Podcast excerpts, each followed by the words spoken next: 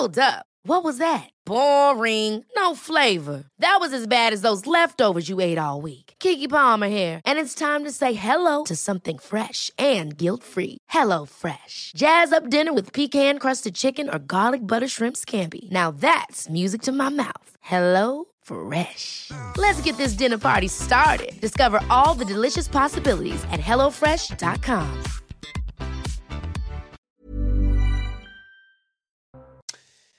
L'heure des Pro 2 du vendredi. Bonsoir à tous. C'est un plaisir de vous retrouver pour euh, débattre, décrypter euh, l'actualité avec mes invités du soir. Judith Weintraub, bonsoir. Grand reporter au Figaro Magazine. C'est un plaisir de vous retrouver, tout comme Patrick Roger, bonsoir. directeur de Sud Radio. Bonsoir Patrick. Bonsoir à Kevin Bossuet, professeur bonsoir, d'histoire, comme tous les vendredis. Bonsoir à Nathan Dever qui bonsoir, nous rejoint ce vendredi soir, écrivain, philosophe, rédacteur en chef de La Règle du Jeu. Faut-il le, le, rappeler?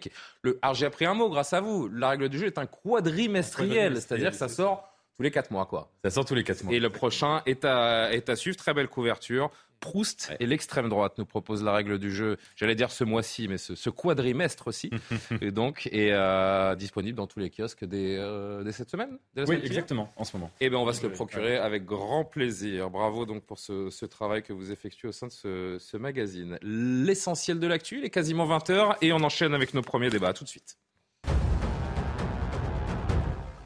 Emmanuel Macron annonce des investissements et des emplois à Dunkerque dans le cadre de sa politique de réindustrialisation. Le président de la République a dévoilé des investissements étrangers à hauteur de 6 milliards 700 millions d'euros dans les batteries lithium pour un total de 4 700 emplois. Il a également appelé à une pause controversée des nouvelles normes environnementales européennes. En parallèle, quelques centaines d'opposants à la réforme des retraites ont également manifesté avec des casseroles. Cinq rassemblements d'ultra-droite interdits ce week-end à Paris. La préfecture souhaite éviter des risques de troubles à l'ordre public et des appels à la violence.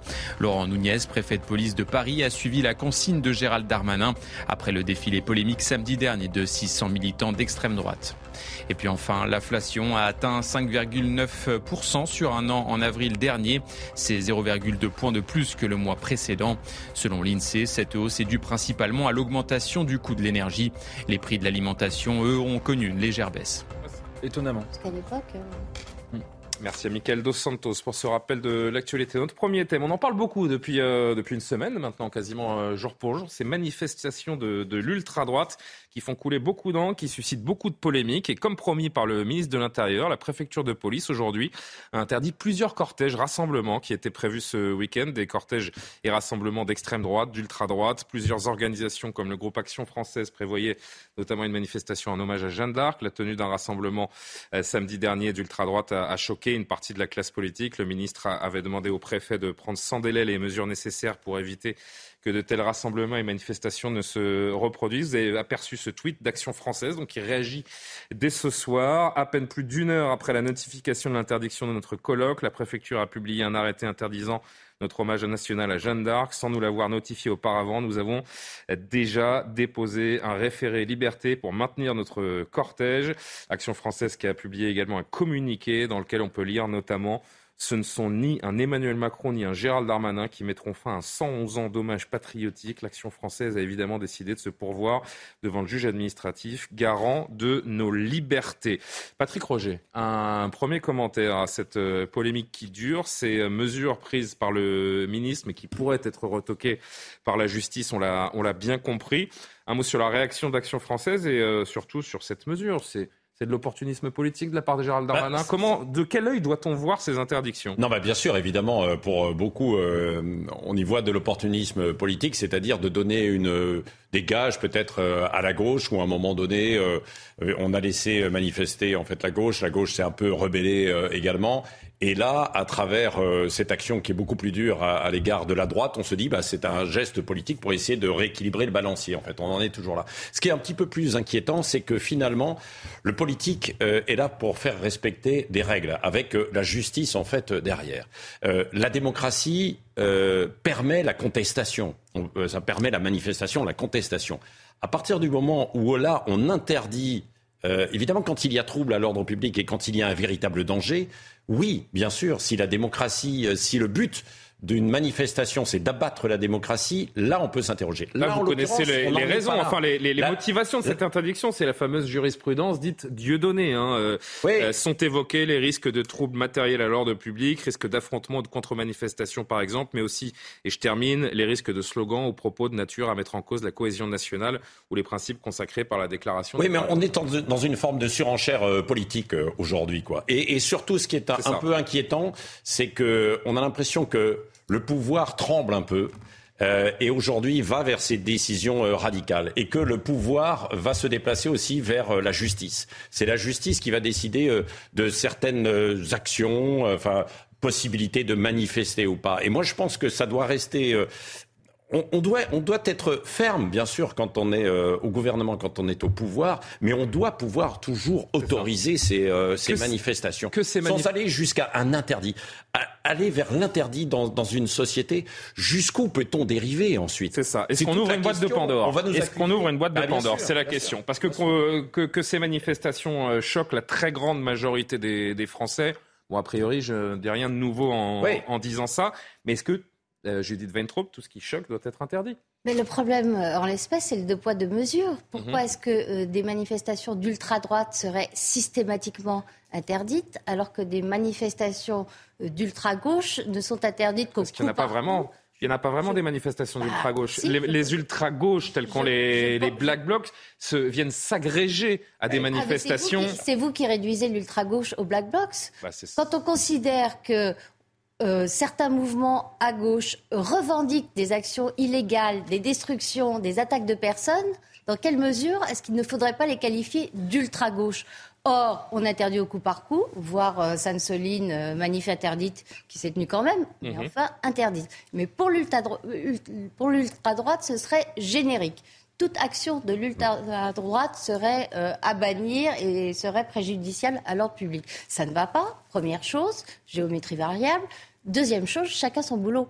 C'est au préfet euh, de juger s'il y a menace à l'ordre public et au juge euh, Ensuite... Et sachant que c'est le juge qui a le dernier mot, c'est vrai qu'on se dit que la, posture politique est assez, euh, assez évidente. Nathan, que l'on sait grand défenseur des, libertés, je suis curieux de savoir ce que, ce que vous inspire ces, ces mesures et ce type d'argument qui, in fine, peut faire interdire tout et n'importe quoi. Deux choses. Premièrement, c'est vrai que samedi dernier, je pense qu'il y a beaucoup de gens euh, qui ont été choqués euh, de voir cette manifestation avec des croix celtiques, avec des organismes euh, qui sont, on pourrait dire, néofascistes en quelque sorte, surtout dans un temps où beaucoup de gens disent que l'extrême droite n'existe plus. Bon, c'était intéressant de voir que dans une période où on dit que l'extrême droite n'existe plus, une manifestation puisse exister de cette nature, et par-delà le, caractère entre guillemets symptomal ou intéressant, c'était choquant. Et c'était d'autant plus choquant, c'est là que je partage pas, je pense, votre lecture des événements, c'est que ces dernières semaines, on a vu quand même le gouvernement interdire à tour de bras des manifestations euh, qui euh, venaient de la gauche, même pas nécessairement d'ailleurs toujours de l'extrême gauche entre guillemets. Parfois c'était des manifestations de la gauche. des fameuses casserolades ou des manifestations de la CGT devant le Stade de, France. Euh, alors que ce sont des manifestations qui n'étaient pas, si vous voulez, où il n'y avait pas de, slogan raciste, où il n'y avait pas de, croix néo-fasciste, où il n'y avait pas de symbole néo-nazi. Bon. non, mais on a estimé que la sécurité du chef de l'État, en l'occurrence, était menacée. quand on met les, les casserolades à distance du chef de l'État sont pour des mesures de, sécurité quand on interdisait devant une station de RER de distribuer des cartes. Oui, ça a été retoqué par la justice. Ça mais voilà. C'est là, Nathan, je dis justement que c'est une réponse euh, politique aux décisions qui ont été prises précédemment. Quoi. C'est une réponse, c'est-à-dire qu'il y a eu des décisions qui ont été prises à l'égard de, de partis c'est du en même plus de gauche, quoi, de, bien sûr, des partisans de gauche qui contestaient la réforme des retraites et les casserolades. Et, euh, et de l'autre côté, bah, on donne en quelque sorte des gages, quoi. Bah, moi, moi, en tout cas, je trouve que, c'est une question de, cohérence et que là, il y avait précisément un manque de cohérence de la part du, gouvernement. On en reparlera peut-être pour Saint-Brévin, il y a un, sujet analogue. Et parfois, chez certains observateurs, ça veut dire que moi, j'entends parfois des gens dire qu'il faut interdire les black blocs de manifester et qui, sur cette manifestation euh, d'ultra-droite, nous disent au contraire qu'il faut défendre les libertés publiques. Bah, vous avez vu de la casse, vous, dans cette manifestation? D'ultra-droite de samedi dernier, vous avez vu de la casse? Vous avez vu de la violence? On n'est pas, je pense qu'on n'est pas dans une histoire. Euh, là, le problème, c'est pas une histoire de casse ou d'abribus On est dans une, vous savez pourquoi je pose cette question? Parce que ce qui est la, la, première raison d'interdiction et la seule raison d'interdiction de manifestation dans notre pays, qui est un droit fondamental, c'est le trouble à l'ordre ah public. y a-t-il eu trouble à l'ordre public samedi dernier? Encore une fois, ces personnes sont abjectes. Il n'y a, a, pas de débat là-dessus. Leur, leur idéologie est insupportable. Et a priori, pas grand monde n'a envie de voir ces gens sur la, sur la place publique. Mais nous sommes dans un, dans un pays de liberté. Y a-t-il eu trouble à l'ordre public samedi dernier? Bah, D'un point de vue juridique, le trouble à l'ordre public inclut aussi le concept d'indignité morale, entre guillemets, c'est la, la à la violence. Donc c'est, juridiquement, c'est plus complexe. Mais en tout cas, moi je pense que c'est cette question de cohérence qui est importante. Kevin Bossuet, moi, dernier mot là-dessus, on avance. Oui, moi je pense que c'est hypocrite. Je veux dire, le trouble à l'ordre public, moi ça me pose problème. Regardez ce qui s'est passé à la Sorbonne. Vous avez cet anthropologue à qui on a interdit la conférence pour des raisons de sécurité. Donc pour des raisons de sécurité, on peut tout interdire. La question qui doit se poser, c'est est-ce qu'un mouvement comme l'Action française a le droit d'exister en France? Est-ce que ce mouvement euh, est cohérent avec nos valeurs républicaines, avec les valeurs démocratiques. Soit on interdit euh, l'action française, et dans ce cas-là, on interdit de facto euh, les manifestations organisées par l'action française, soit dans ce cas-là, on n'interdit pas l'action française, et l'action française a le droit de manifester. Et c'est vrai que l'action française, moi, ça me pose problème. C'est quand même à la base un euh, mouvement antisémite, anti-Dreyfusard, et moi, j'ai été profondément choqué de voir ces, gens d'extrême droite dans les rues de Paris moi, ça m'a rappelé février 34. Hmm. Et c'est vrai que ça nous rappelle hmm. des choses un petit peu. Ça fait 30 ans qu'ils manifestent tous les ans, ces gens-là. Donc moi, ça fait 30 ans qu'ils manifestent régulièrement, ces gens-là. Enfin, tous les ans à la même date pour euh, l'hommage à leurs anciens militants. Hein. Et euh, personne n'a rien vu, euh, n'a rien eu à redire ces, ces 30 dernières années. Est dans la communication 94. politique, il, est, il veut être Premier ministre, donc il veut être le premier rempart de l'extrême droite. Évidemment, on est ici dans la petite Et puis tout ça, j'ai l'impression qu'on brasse un peu de l'air parce que Action française, donc, qui nous rappelle ce soir qu'ils vont déposer un référé liberté il y a toutes les chances que l'interdiction soit retoquée. Ces gens-là seront dans la rue euh, ce week-end et, c'est de la posture politique, rien de plus. Après, bon, je ne vais pas préjuger d'une décision de justice, on verra bien. Non, mais, ce, que, euh, ce, que, ce, que, ça a finalement pour, euh, pour déboucher, c'est que c'est un, un, éclairage supplémentaire sur l'ensemble en fait, de ces groupuscules qui existaient alors qu'ils étaient même méconnus de la, de la plupart du grand public. C'est vrai. la maison police brûle. C'était ce, ce message qu'on a lu il y a quelques jours de la part de plusieurs syndicats de policiers qui euh, interpellait le chef de l'État. C'était le message des forces de l'ordre, quatre syndicats euh, précisément menés par Alliance qui étaient d'ailleurs reçus à l'Elysée aujourd'hui. Des policiers qui dénoncent les violences subies lors des manifestations, notamment le 1er mai, où plus de 400 hein, forces de l'ordre, je le rappelle, ont été blessés. Jeanne Cancard a suivi cette euh, réunion pour nous. La réunion a duré un peu plus d'une heure ici à l'Elysée, non pas en présence d'Emmanuel Macron, mais avec son directeur de cabinet, son conseiller police ainsi que son conseiller justice et donc les principaux représentants de syndicats. Lors de cette réunion, des avancées concrètes sont à noter. C'est ce que nous ont dit les représentants à la sortie de cette rencontre, notamment autour de la loi anti-casseurs. Vous savez, cette loi que les forces de l'ordre estiment aujourd'hui indispensable dans le cadre de leur métier. Une loi qui est aussi voulue, souhaitée par le ministre de l'Intérieur Gérald Darmanin. Écoutez à ce sujet Fabien Van Emelric, le secrétaire général du syndicat Alliance Police Nationale. Globalement, on lui a demandé de muscler euh, son côté sécuritaire, parce que le consensus mou du président de la République aujourd'hui, c'est plus possible. Donc, euh, on a évoqué évidemment la loi anti-casseurs. Euh, ils sont fervents partisans de cette loi et ils disent qu'elle va être mise en place. on a évidemment parlé de la sanctuarisation des drones au niveau juridique pour que le côté judiciaire, on puisse les utiliser en temps voulu. on a évoqué la réponse pénale ferme et on a aussi demandé, et là il y avait le conseiller justice présent, on a aussi demandé que les juges explique, pardon, euh, parfois euh, la sanction proposée. Il doit y avoir un devoir d'explication, un devoir de rendre compte comme fait le policier, et le juge doit expliquer pourquoi il ne sanctionne pas fermement tel fait ou tel autre. Autre demande qui était sur la table lors de cette réunion, la sanctuarisation des drones, mais aussi une réponse pénale plus ferme face aux agresseurs des forces de l'ordre avec des peines minimales. Et ce qu'attendent aussi avant tout les représentants des syndicats de police, eh bien c'est un soutien inconditionnel de la part d'Emmanuel Macron aux forces de l'ordre qui, selon elles, subissent une violence exponentielle aujourd'hui dans la société. Judith Feintraub, on va parler du fond, euh, évidemment, parce qu'il y a des choses à dire, mais Emmanuel Macron qui n'est pas là pour recevoir les, policiers aujourd'hui. Ils ont été reçus par le, directeur de, cabinet et puis les conseillers euh, police et, justice du président. Quel manque de considération. Mais oui, mais. Euh, et le, je, termine juste en rappelant que le, policier euh, qui, qui, a terminé en, torche humaine le 1er mai, il attend encore un, coup de fil de, l'exécutif, du Premier ministre ou, du président de la. Voir une visite. Il attend toujours, a priori. ça n'aurait pas été déplacé. Bah, Emmanuel Macron nous a, a habitués à, des discours à géométrie variable, là aussi, vis-à-vis des policiers. Euh, il a repris à son compte le terme violence euh, policière sur le média brut. Et puis, euh, il dit que les agressions de policiers sont absolument insupportables. Ça n'arrête pas, ça s'accélère. Et même au moment où les policiers euh, souffrent énormément. On n'a jamais eu autant de victimes. On est quand même à un paroxysme des violences, non pas policières, mais contre les policiers. Il ne change pas, euh, il garde euh, sa ligne sinuante. Écoutez, juste sur l'absence d'Emmanuel Macron, Gail James, qui était tout à l'heure dans, Punchline, elle est secrétaire nationale Synergie Officier et elle était aussi à la réunion à l'Elysée ce matin c'est du, mépris à l'état pur. Si nous ne sommes pas reçus par le président de la République après ce qui se passe en ce moment en France lors des manifestations, euh, nos collègues ne le comprendraient pas. Ça, c'est une certitude. Ce matin, je vais juste ajouter quelque chose. Ce matin, justement, on a fait part à M. Stroda de notre indignation sur le fait que le chef de l'État ne se déplace même pas à l'hôpital quand il y a un policier blessé, gravement blessé, ou un mhm. simple coup de fil. Si la question est est-ce que vous avez eu des annonces ce matin? Non. Non. Est-ce que, vous en sortez, est que vous en sortez déçu Oui, déçu. Pas déçu de l'écoute, mais déçu de ne pas avoir eu d'annonce et de soutien plus que ça.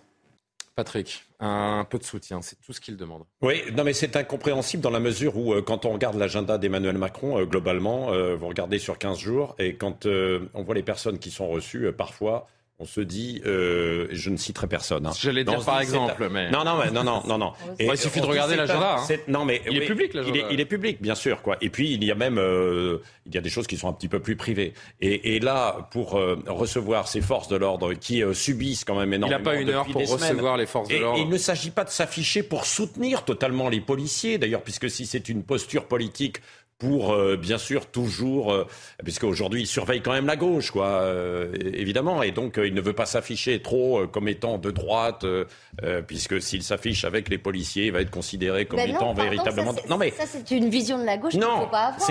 Oui, mais. Moi je, suis optimiste. Je considère qu'il y a des gens à gauche qui n'aiment pas qu'on s'agresse, qu'on agresse des. Ah, mais de plus en plus. De, plus en plus, bien Encore heureux, j'ai envie de dire. Il y a une partie de la gauche, il y a une partie euh, de la gauche qui essaie de se renouveler aujourd'hui. Et euh, je pense au maire de Montpellier qui se dit, par exemple, il nous faut impérativement être très fort sur euh, l'ensemble des. il y a une autre partie de la gauche qui est très tenace sur sa, critique de la, police, pour pas dire, pour pas dire pire. on va l'entendre dans un instant d'ailleurs. Les policiers, c'est une forme de mépris quand même. Alors, je voudrais juste que vous, pour qu'on avance, que vous entendiez, parce que j'ai pas mal d'éléments à vous faire entendre sur, euh, sur ce thème. Euh, ce policier, témoignage de ce policier qui a été blessé le 1er mai dernier euh, au moment d'une charge contre les, les Black Blocs. Aujourd'hui, il a beaucoup de mal à s'en remettre, tant physiquement que psychologiquement. Écoutez son témoignage.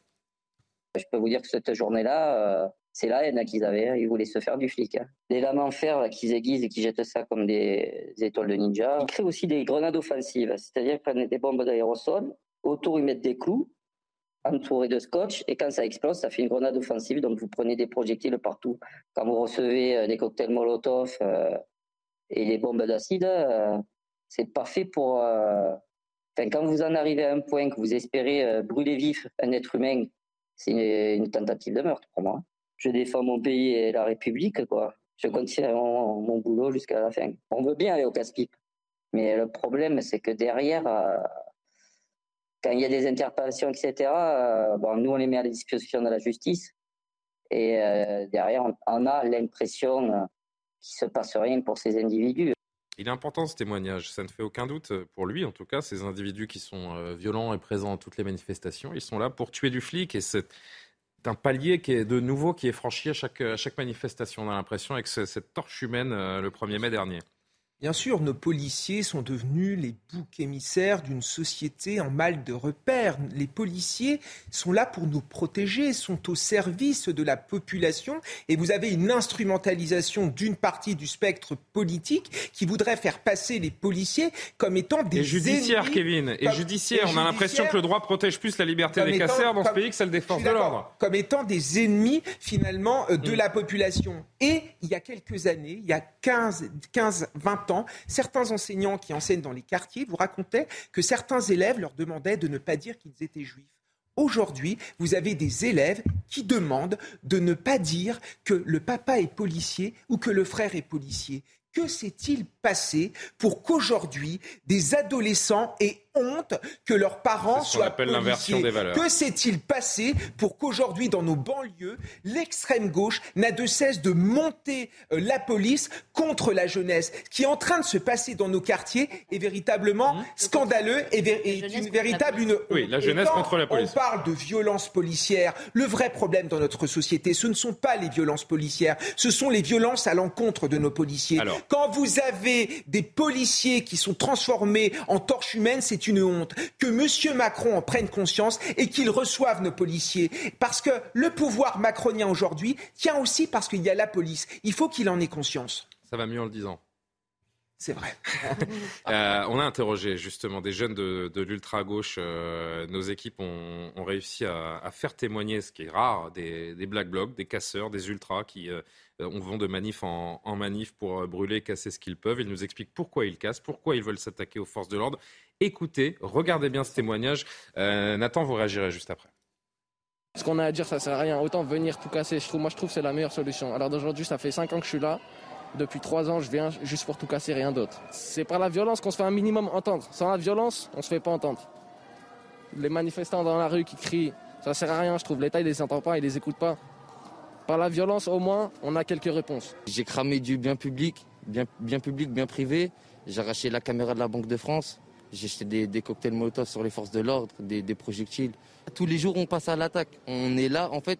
Moi, je sors en manifestation et je sais que c'est eux ou moi, en fait. Je sais que ce soir, il y a des chances que je rentre pas chez moi. Malheureusement, sans casse, euh, je pense qu'on n'arrivera à rien. Et le peuple en a marre, malheureusement, et il faut qu'il faut qu'il y ait une révolution. Incroyable ce témoignage. Hein. Il est content, il fait euh, étalage de son, tableau de chasse. Mais c'est très intéressant, euh, c'est très bien qu'il y ait des témoignages comme ça, parce que sur les casseurs, souvent on, décrit les casseurs comme des gens qui cassent, ce qui est vrai, mais derrière, il y a une pensée. Et cette pensée consiste à dire que sans la violence, on ne se fait pas entendre. Autrement dit, qu'une manifestation, si elle n'est pas euh, violente, elle n'est pas radicale, et que si elle n'est pas radicale, elle n'a aucun effet politique. Et l'histoire leur donne Moi, raison Ça m'appelle deux, réflexions. La première, c'est que je pense qu'il y a une erreur fondamentale sur la radicalité, et que toute la leçon de la fin du XXe siècle, c'est que d'un point de vue moral, évidemment que c'est mieux d'être non violent, tout le monde est d'accord, mm. mais que même d'un point de vue stratégique, ce qui est vraiment radical, c'est la non-violence. Quand on regarde les combats Gandhi, quand on regarde euh, Martin Luther King, quand on regarde des actions non violentes pendant le Irak, en Algérie, on voit bien que la non-violence, même stratégiquement, même d'une manière totalement cynique, d'un regard euh, amoral, euh, est beaucoup plus efficace que la violence, parce que la violence crée une forme d'impopularité du mouvement, premièrement. Et deuxièmement, c'est vrai que ce qui est paradoxal, cependant, c'est que ces dernières années, le seul moment où le gouvernement a reculé, c'est quand il y a eu les violences des Gilets jaunes et qu'il y a eu un changement de cap du gouvernement. C'est le triste constat. Donc je pense que ce qui est, triste quand on parle des casseurs, c'est qu'il faut aussi réfléchir euh, aux conditions de possibilité dans toute la société de la violence. Ça, ah, c'est pas du tout quand je dis ça pour enlever leur responsabilité individuelle, mais c'est juste pour souligner cela. Et sur la, question de la police tout à l'heure, sur les violences policières, moi je pense que la police c'est une institution, comme toutes les institutions, l'hôpital, l'éducation nationale, l'armée, elle mérite d'être critiquée comme toutes les institutions. Maintenant, certains discours qui réduisent la critique avec toute la globaliser, c'est autre chose. Et qui confondent la hiérarchie avec euh, ce que euh, certains appellent les, prolétaires de la sécurité, c'est-à-dire les policiers eux-mêmes qui sont les employés de la police, ça c'est une erreur, me semble-t-il, une erreur de catégorie. Alors, vous allez répondre, je voudrais juste qu'on entende ce, dernier extrait parce que euh, d'une certaine manière, Nathan l'a un, peu, un peu lancé. On rappelle qu'une partie de la gauche, donc on le sait, refuse de condamner les, violences contre les policiers, cautionne le type de propos qu'on vient d'entendre, peu ou prou. Écoutez Hugo Bernalucis, donc député LFI, aujourd'hui à l'Assemblée nationale. Les Bravem, on en a beaucoup parlé, ces unités euh, mobiles qui ont été au cœur de, polémiques pour certains des individus de cette Bravem, mais pas la Bravem d'une manière globale. Pour lui, les Bravem sont les Black Blocs de Gérald Darmanin. Écoutez.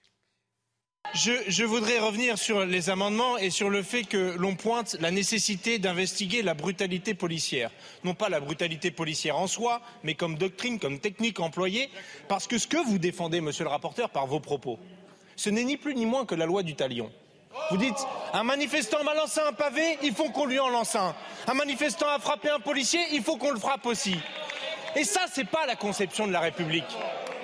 Parce que, à la différence des manifestants, les policiers et les gendarmes qui participent à l'ordre public le font pour le compte de l'État, de la nation et du peuple français. Ils ne font pas sur leur propre individualité ou dans un esprit de vengeance. Ils le font pour garantir la liberté de manifester.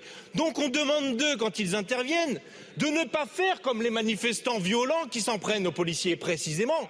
Or, par exemple, la question de la mise en place de la Bravem. Mais la Bravem, ce n'est que le black bloc de Darmanin, avec le droit de frapper, ni plus ni moins, avec l'impunité.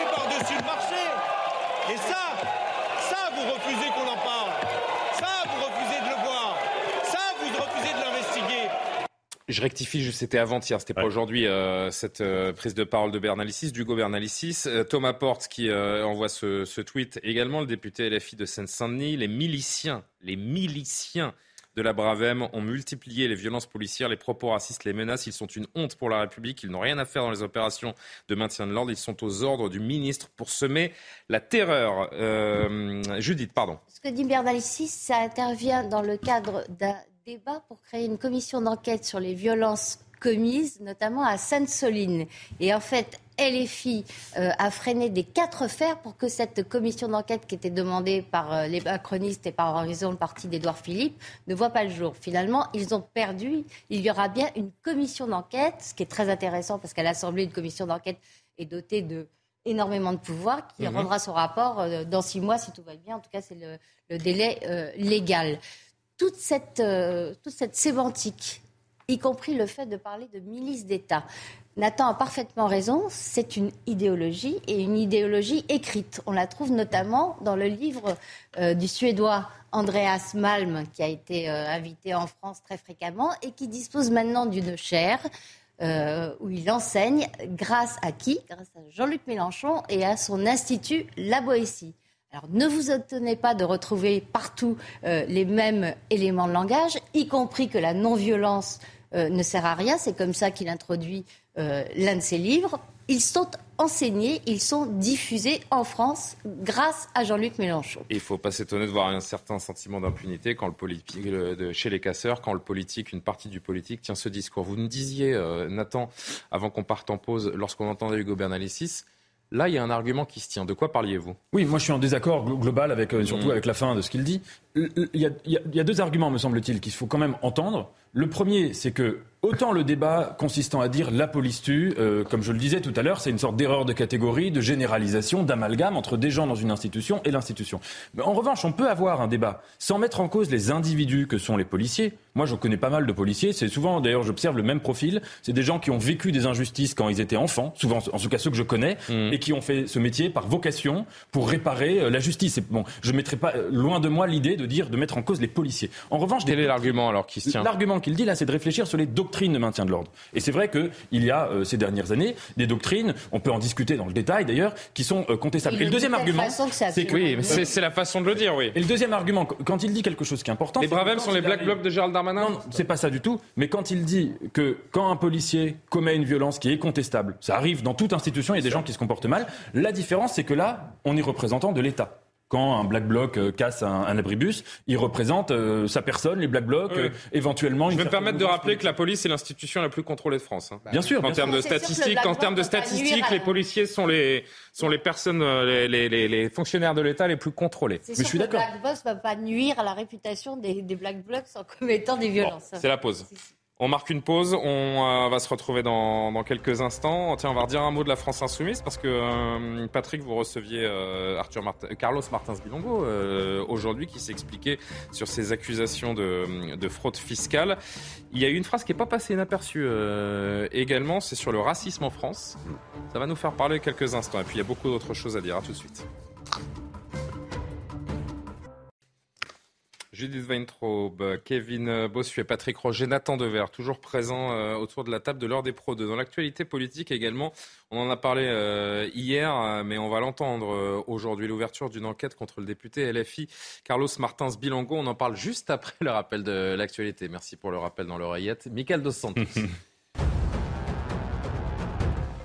Affaiblis et malades, les deux otages français libérés en Iran sont arrivés ce soir au Bourget à Paris.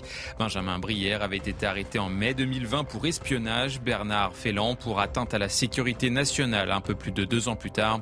En prison, les deux hommes avaient toujours clamé leur innocence. Un employé de fast-food tué à Villeurbanne. L'homme a été blessé par balle vers 3 heures du matin lors du braquage de ce restaurant de la banlieue lyonnaise. Il avait tenté de s'interposer au moment où le voleur quittait les lieux. Et puis enfin, le ministre espagnol de la Culture refuse d'effacer Pablo Picasso.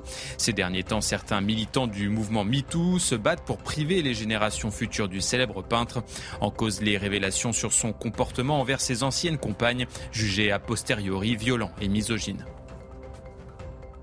Je vous le disais, l'ouverture de l'enquête contre le député LFI Carlos Martins Bilongo, notamment du chef de blanchiment de fraude fiscale, insoumis de 32 ans soupçonné d'avoir dissimulé un peu moins de 200 000 euros aux autorités. Il était l'invité de Sud Radio, donc chez euh, Patrick Roger ce matin. Écoutez-le. Je n'ai pas dissimulé d'argent au fixe. Ensuite, euh, j'ai appris par voie de presse hein, euh, ces accusations et le début d'une enquête préliminaire le jour de sortie de mon bouquin. Donc c'est assez surprenant. Et euh, j'ai, euh, depuis euh, ces allégations, mis tout en œuvre avec mon expert comptable et mes conseils pour faire la lumière sur ce qui m'est reproché. Et encore une fois, je peux m'appuyer uniquement sur ce qui est dans les médias parce que le parquet n'a pas communiqué avec mes avocats.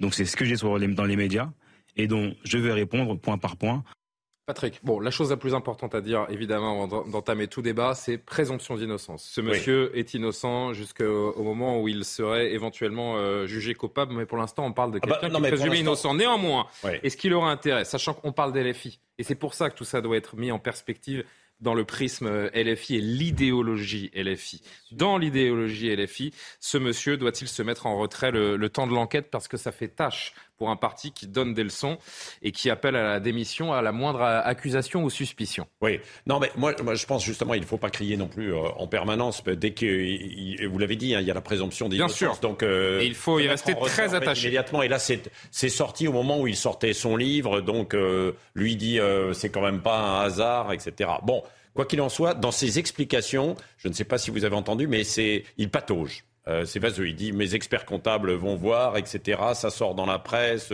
Il n'apporte pas d'explication très claire sur ces deux. C'est un jeu comptable, hein. visiblement, c'est de l'argent oui, d'une compte de, sa société qui a été versé directement sur son compte sans que. Il a plusieurs entreprises et euh, il dit qu'il ne touche pas d'argent de ces entreprises dont il est pourtant le. Oui, oui, oui. Le créateur. Eh oui, oui, bien sûr. C'était avant hein, hmm. qu'il ne soit euh, qu'il ne soit député.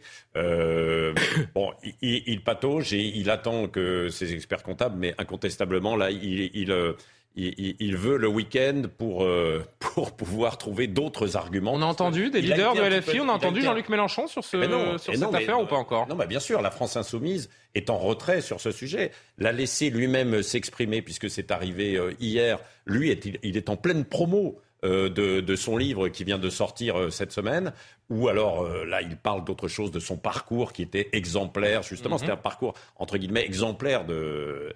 non mais je vois...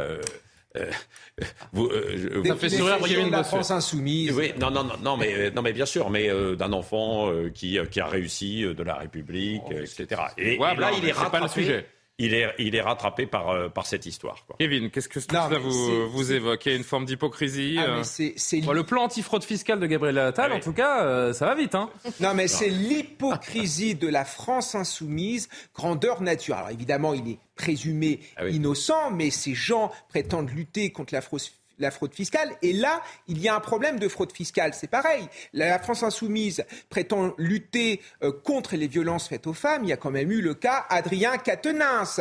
Euh, la France insoumise prétend lutter contre l'antisémitisme et recevoir Jérémy Corbyn. Là, il n'y a pas de problème. La France insoumise prétend être proche du peuple. Par contre, quand M. Mélenchon se fait un petit peu alpaguer par quelqu'un du peuple, il est capable de répondre touche-moi pas et en fait dégage. Enfin, on voit quand même l'hypocrisie de la France insoumise. La vérité, c'est que la France insoumis, ce sont des petits bourgeois qui déteste le peuple, qui donne des leçons de morale en permanence et qui ne respecte même pas les leçons euh, qu'il donne. C'est ridicule on et verra. pathétique. En tout cas, on respecte cette présomption. On ne va pas passer trois heures sur euh, cette suspicion de fraude fiscale et on va laisser surtout l'enquête euh, se faire. En revanche, je voulais entendre un dernier extrait du député Bilongo parce qu'il a été interrogé sur le racisme en France. Et sa réponse, je trouve, mérite deux, trois minutes de discussion. Vous pensez que la France est raciste? Vous savez que euh, ça, c'était une question générale, remarquez. Elle, elle, est stupide. Elle est stupide. Mais je peux y répondre. Que, euh, oui, mais vous pouvez répondre. Mais des Français sont racistes. Mais quelle France? Mais quelle La France, de, oui, de Marine France? Le Pen est raciste. Euh, la France qui stigmatise des populations, vient lacérer des tentes auprès de migrants qui sont dans le froid est raciste. La France de Marine Le Pen est raciste, Judith Weintraub, ça fait beaucoup de monde quand même. Hein oui, ça s'appelle du racisme, de considérer que des gens, parce qu'ils votent pour Marine Le Pen, sont racistes. C'est une généralisation. Ce monsieur euh, est quand même devenu célèbre grâce euh, au député RN, rappelons-le. Euh, enfin, c'est dépend. Hein. Euh, C'était euh, la fameuse. À l'Assemblée nationale. C'était en, en, novembre. Donc, je refais très rapidement le contexte. En novembre dernier, gros débat sur euh, la question de l'immigration et de l'Ocean Viking qui était voilà. en Méditerranée.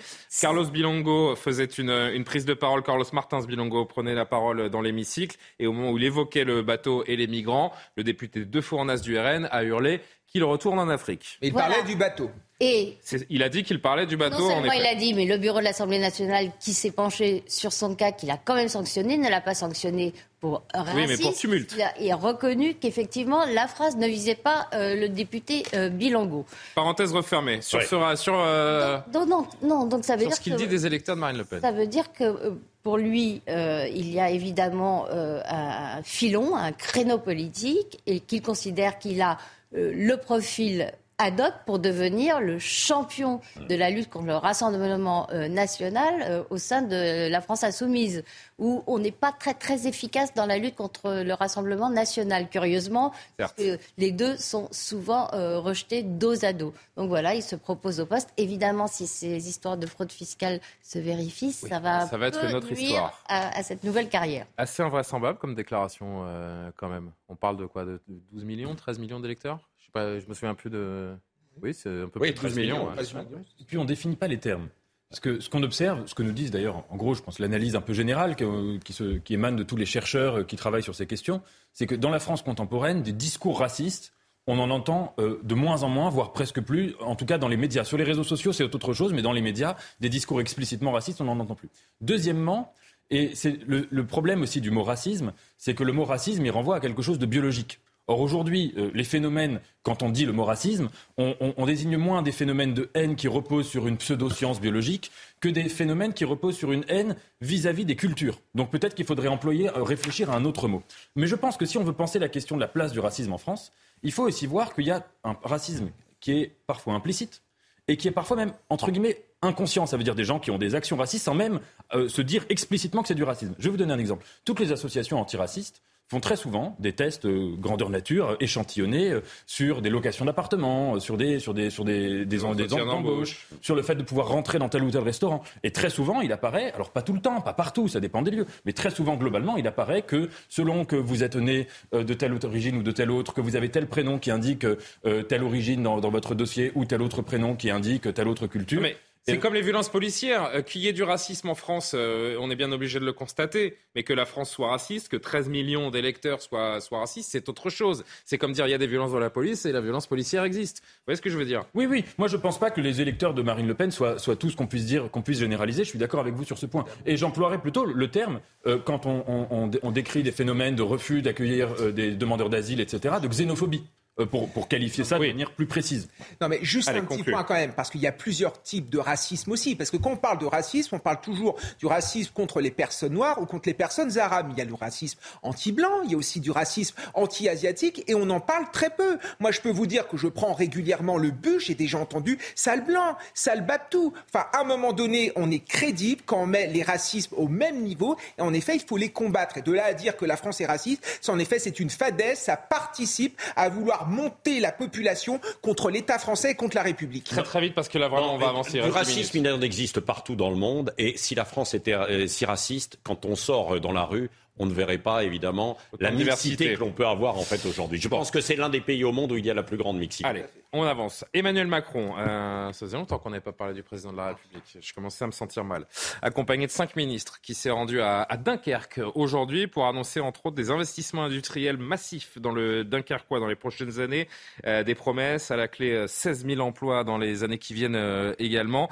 Alors quelques casserolades, hein, mais ont été laissées, on commençait à en avoir l'habitude à, à, bonne distance du, du chef de l'État, aussi loin qu'il ne pouvait pas les entendre, tout simplement. Emmanuel Macron qui, qui a vanté une nouvelle fois alors qu'on lui a pas demandé grand-chose, sa réforme des retraites et sa stratégie du travailler plus. Donc voilà, on a fait un ensemble, si vous voulez, de réformes pour être plus compétitif. Et d'ailleurs, notre réforme des retraites, qui est si impopulaire, comme vous l'avez compris que j'assume, elle va dans cet ensemble. C'est que si on veut être compétitif, on doit travailler un peu plus. Et quand on regarde la France, on travaille moins que les copains en Europe. Et c'est simple, vous prenez le produit intérieur brut par habitant entre l'Allemagne et la France, il y a 10 points d'écart. C'est lié à quoi? Au fait qu'on a plus désindustrialisé et qu'au fond, on rentre plus tard dans le marché du travail, on en sort plus tôt et on a moins d'heures travaillées par an. Eh bien, on a créé les souplesses et puis on fait un peu d'efforts collectifs pour travailler plus tard et on va aider les jeunes à rentrer plus tôt. C'est fou, hein, cette façon euh, qu'il a de vouloir à tout prix euh, tourner la page des retraites, mais de la justifier en permanence dès qu'il en a l'occasion. Judith et Patrick, pour commencer, oui. Par rapport euh, à la litanie de justification parfois contradictoire qu'on a entendu, entendu de la part d'Emmanuel Macron, moi je trouve ça plutôt, pour une fois, cohérent. Rappelez-vous, à un moment, il nous expliquait que la réforme du système des retraites, c'était pour financer l'hôpital et l'éducation nationale. Hein. c'était mm. tout au début. Je trouve ça parfaitement cohérent. Ce que j'aimerais aussi, c'est qu'ils joignent euh, les actes à la parole. J'ai regardé, vous savez que la France euh, est depuis longtemps très attractive pour les investissements financiers.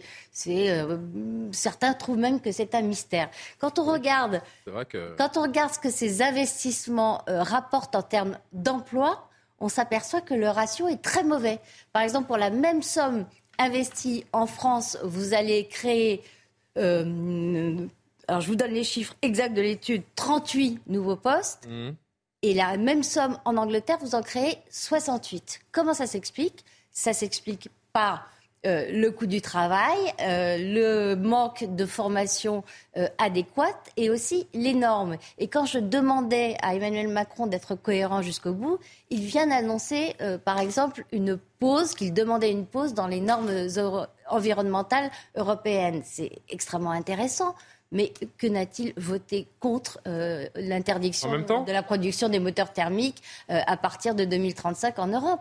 Sur ce déplacement, juste euh, un petit mot concernant la contestation. Patrick Roger, moins de monde visiblement, en termes de chiffres aussi, quelques casserolades, mais bon, c'est quand même très limité. ça sent le début de la fin de la contestation Non, je ne crois pas. Je ne crois pas. Je pense que, que, ça reviendra. Évidemment, il y a un petit peu moins de monde maintenant lors de, de lors de la ces prochaine, c'est le 6 juin, la prochaine étape. Voilà, le 8 juin avec le, le 8 juin, c'est la, la niche à l'Assemblée, mais le 6 juin, la mobilisation. Voilà, voilà, il y aura de nouveau une, une mobilisation. Non, et Emmanuel Macron essaie de tourner la page et donc il s'est saisi euh, de, de, cette, euh, de la réindustrialisation. Il y a quand même quelque chose de cocasse autour de ça. C'est que Emmanuel Macron, pour beaucoup, il est la figure de, des technocrates qui, depuis des années, ont vendu les bijoux de famille de la France. Beaucoup, c'est vrai, beaucoup des grandes, des grandes entreprises, des grandes industries ont quitté la France, ont été, et, donc on a désindustrialisé totalement la France, parce qu'on se disait qu'en France, on ne devait accueillir que des services et que tout devait être produit en Chine, ailleurs, etc. Il en a fait partie, Emmanuel Macron, en fait, de, tous ces gens-là, avec une, une certaine idéologie. Aujourd'hui, qu'est-ce qui se passe? Vous croyez qu'on réindustrialise en faisant ça? Pas du tout. D'où viennent les investissements? C'est Taïwan. De l'étranger. C'est Taïwan. Et ces investissements sont là. Et là, on ne maîtrise rien. Donc aujourd'hui, on n'a plus de culture. Il n'y a plus de gens qui ont envie d'investir, euh, de, mener des grands projets industriels en France. Très très peu aujourd'hui, parce que parce qu'ils ont peur, parce qu'ils sont matraqués, euh, euh, alors fiscalement, etc. Parce, parce que parce que les images, les images de l'année qui vient de s'écouler en France, c'est terrible, font le tour du monde aussi. C'est terrible. Et quand Emmanuel Macron défend cette idée en fait de la France, qui est bien évidemment de créer des emplois et tout, mais on les confie à l'étranger et on perd de notre souveraineté une nouvelle fois. Petite séquence amusante euh, à noter dans ce déplacement aujourd'hui à, Dunkerque. Il est donc euh, dans, cette, euh, dans cette usine au milieu de, pas mal de, salariés. vous vous souvenez de la fois où il avait dit Moi, pour trouver du travail, j'ai qu'à traverser la rue. Oh là, il tombe face à quelqu'un qui n'a pas besoin de traverser la rue, mais a besoin de faire un mètre pour trouver du travail. Regardez. J'ai un BTS électrotechnique et j'ai postulé à pas mal d'offres dans l'industrie, comme la sidérurgie, comme ArcelorMittal et tout. Mais. bon, eh ben voilà. Bon, il y a quelques années, ça m'avait valu beaucoup d'ennuis. Je, disais qu'il fallait traverser la rue. Là, il faut faire un mètre. Donc, euh, c'est vous, madame, qui avez dit Ou c'est vous? Vous avez le CV sur vous? Ben, Vous avez laissé votre carte. C'est facile, hein ah non mais c'est facile. Non mais c'est quand même incroyable. Travail en France. Il, il, ne peut pas s'empêcher à chaque fois de sortir une phrase méprisante. Ça lui a déjà beaucoup coûté, mais non. Monsieur continue, monsieur, et, et je sais pas, mais c'est incroyable quand même. Quand il a traité les ouvrières de Doux d'illettrés, mais est-ce qu'il se rend compte de la répercussion dans le pays ah, Pour le coup, là, il n'est pas méprisant. Hein. C'est plus anecdotique qu'autre chose. Là. oui, là, c'est sympathique, hein, cette séquence. Attendez. Je suis d'accord. On est quand même. Euh, non, mais je suis d'accord. On lui tombe dessus régulièrement pour être euh, un peu objectif et dire que cette séquence est sympathique. C'est sympathique, je n'ai rien contre cette séquence, sauf que la réalité sociale, quelle est-elle? Il y a beaucoup de jeunes qui ont des diplômes, qui cherchent sincèrement un travail, qui font beaucoup, beaucoup d'efforts, et quand ils entendent ce genre de choses, ils ont l'impression finalement qu'on se fiche un peu d'eux. Il ne faudrait pas laisser penser que rechercher un emploi, c'est si facile bien que sûr, ça. Bien sûr, c'est vrai. Nathan, 10 secondes, parce que j'ai un tout dernier sujet, il nous reste très peu de temps. Bah alors, rapidement, euh, cette séquence, moi, je la trouvais très sympathique, mais c'est vrai que la, fois où il avait dit euh, Vous n'avez qu'à traverser la rue, mais j'avais lu un article très intéressant avec la biographie professionnelle de l'individu à qui il avait dit ça. Et c'était quelqu'un qui avait passé toute sa vie à chercher ben justement à traverser euh, la rue, en le cas de le dire, à faire des métiers les plus difficiles, les plus laborieux, euh, dangereux pour sa santé, etc., à se faire virer de partout pour des raisons de, licenciement économique. Et donc c'est vrai que cette vision plastique du marché du travail ne correspond pas à toutes les, en tout cas à la réalité dans un très très grand nombre de secteurs professionnels. Il y a juste une dernière chose à laquelle je, je pense, c'est le 14 juillet. Parce que si on est quand même toujours dans cette, euh, contestation, dans ces, quelques radicaux qui veulent semer le, le désordre, euh, quand on voit comment ça s'est passé le 8 mai avec des Champs-Élysées complètement vides et des gens qui n'ont pas pu assister à ces célébrations, il y a un vrai sujet sur le 14 juillet. Alors c'est peut-être un peu loin, mais... Oui, oui, d'autant qu'il y aura une crispation du débat politique autour de l'immigration, puisque euh, euh, Elisabeth Borne a dit finalement qu'elle allait mettre euh, ce sujet euh, sur la table, mais il va y avoir la crispation autour des retraites au mois de juin de nouveau. Ça va revenir avec le, ouais. le 8 bah juin. ça va relancer la, ça va relancer la, machine. Hein. C'est la proposition de loi pour abroger la réforme des retraites. On sait que ça peut être voté. Alors, il y aura peut-être de l'obstruction de la part des députés. Ça sera sans doute voté à l'Assemblée. Mais voté à l'Assemblée, mais pas aucun avenir, mais ça créera de nouveau des politiques nouvelles. Oui, mais ça ne passera pas au Sénat. Tout dernier sujet, euh, beaucoup plus léger, avant de vous laisser entrer dans votre week-end, de profiter peut-être de notre gastronomie, d'aller faire euh, un petit tour au, restaurant, eh bien sachez-le, la cuisine française, si fréquemment vantée à travers le monde, n'est pas érigée en sacro-saint mondial. D'après le classement regardé réalisé euh, le 2 mai par CNN, la gastronomie hexagonale n'arrive qu'en troisième position, derrière la Chine et l'Italie qui est en tête dans ce palmarès dont la méthodologie semble quand même très subjective. Un jury a établi euh, le classement dans lequel figurent 10 pays. La France l'Espagne, le Japon, les États-Unis.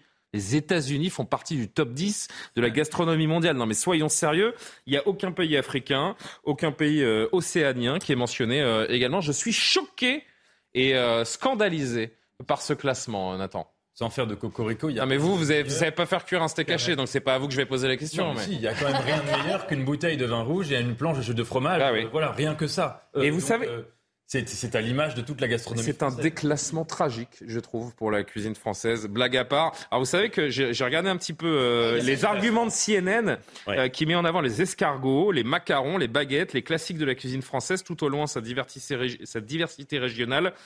Mais le média américain se montre très critique concernant le foie gras et notamment à cause de la fabrication qui fait polémique. savent ce qu'on mange en Chine. Pardonnez-moi.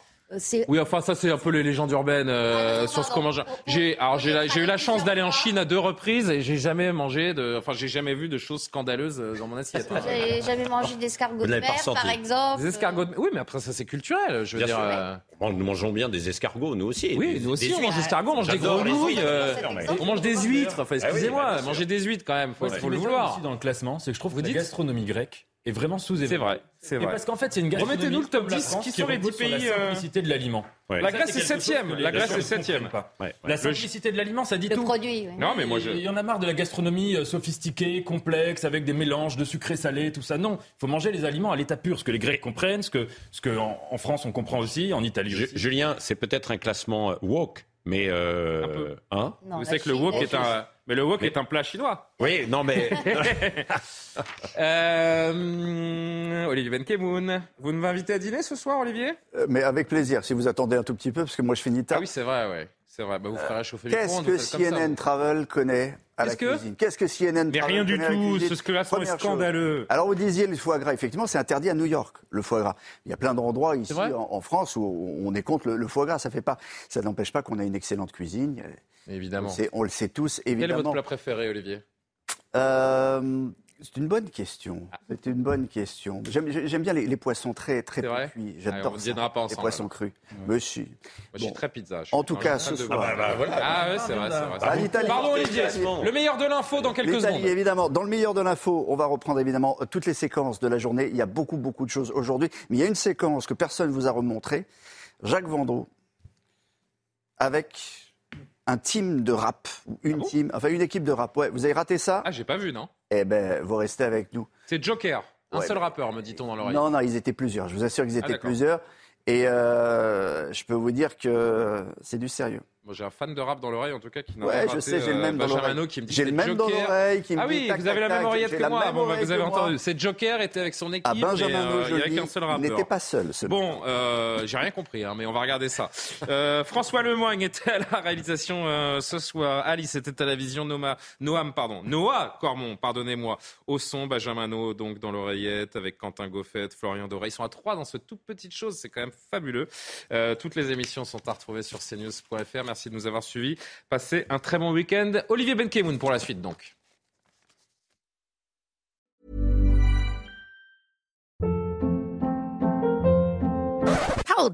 What was that? Boring. No flavor. That was as bad as those leftovers you ate all week. Kiki Palmer here, and it's time to say hello to something fresh and guilt-free. Hello Fresh. Jazz up dinner with pecan-crusted chicken or garlic butter shrimp scampi. Now that's music to my mouth. Hello Fresh. Let's get this dinner party started. Discover all the delicious possibilities at hellofresh.com.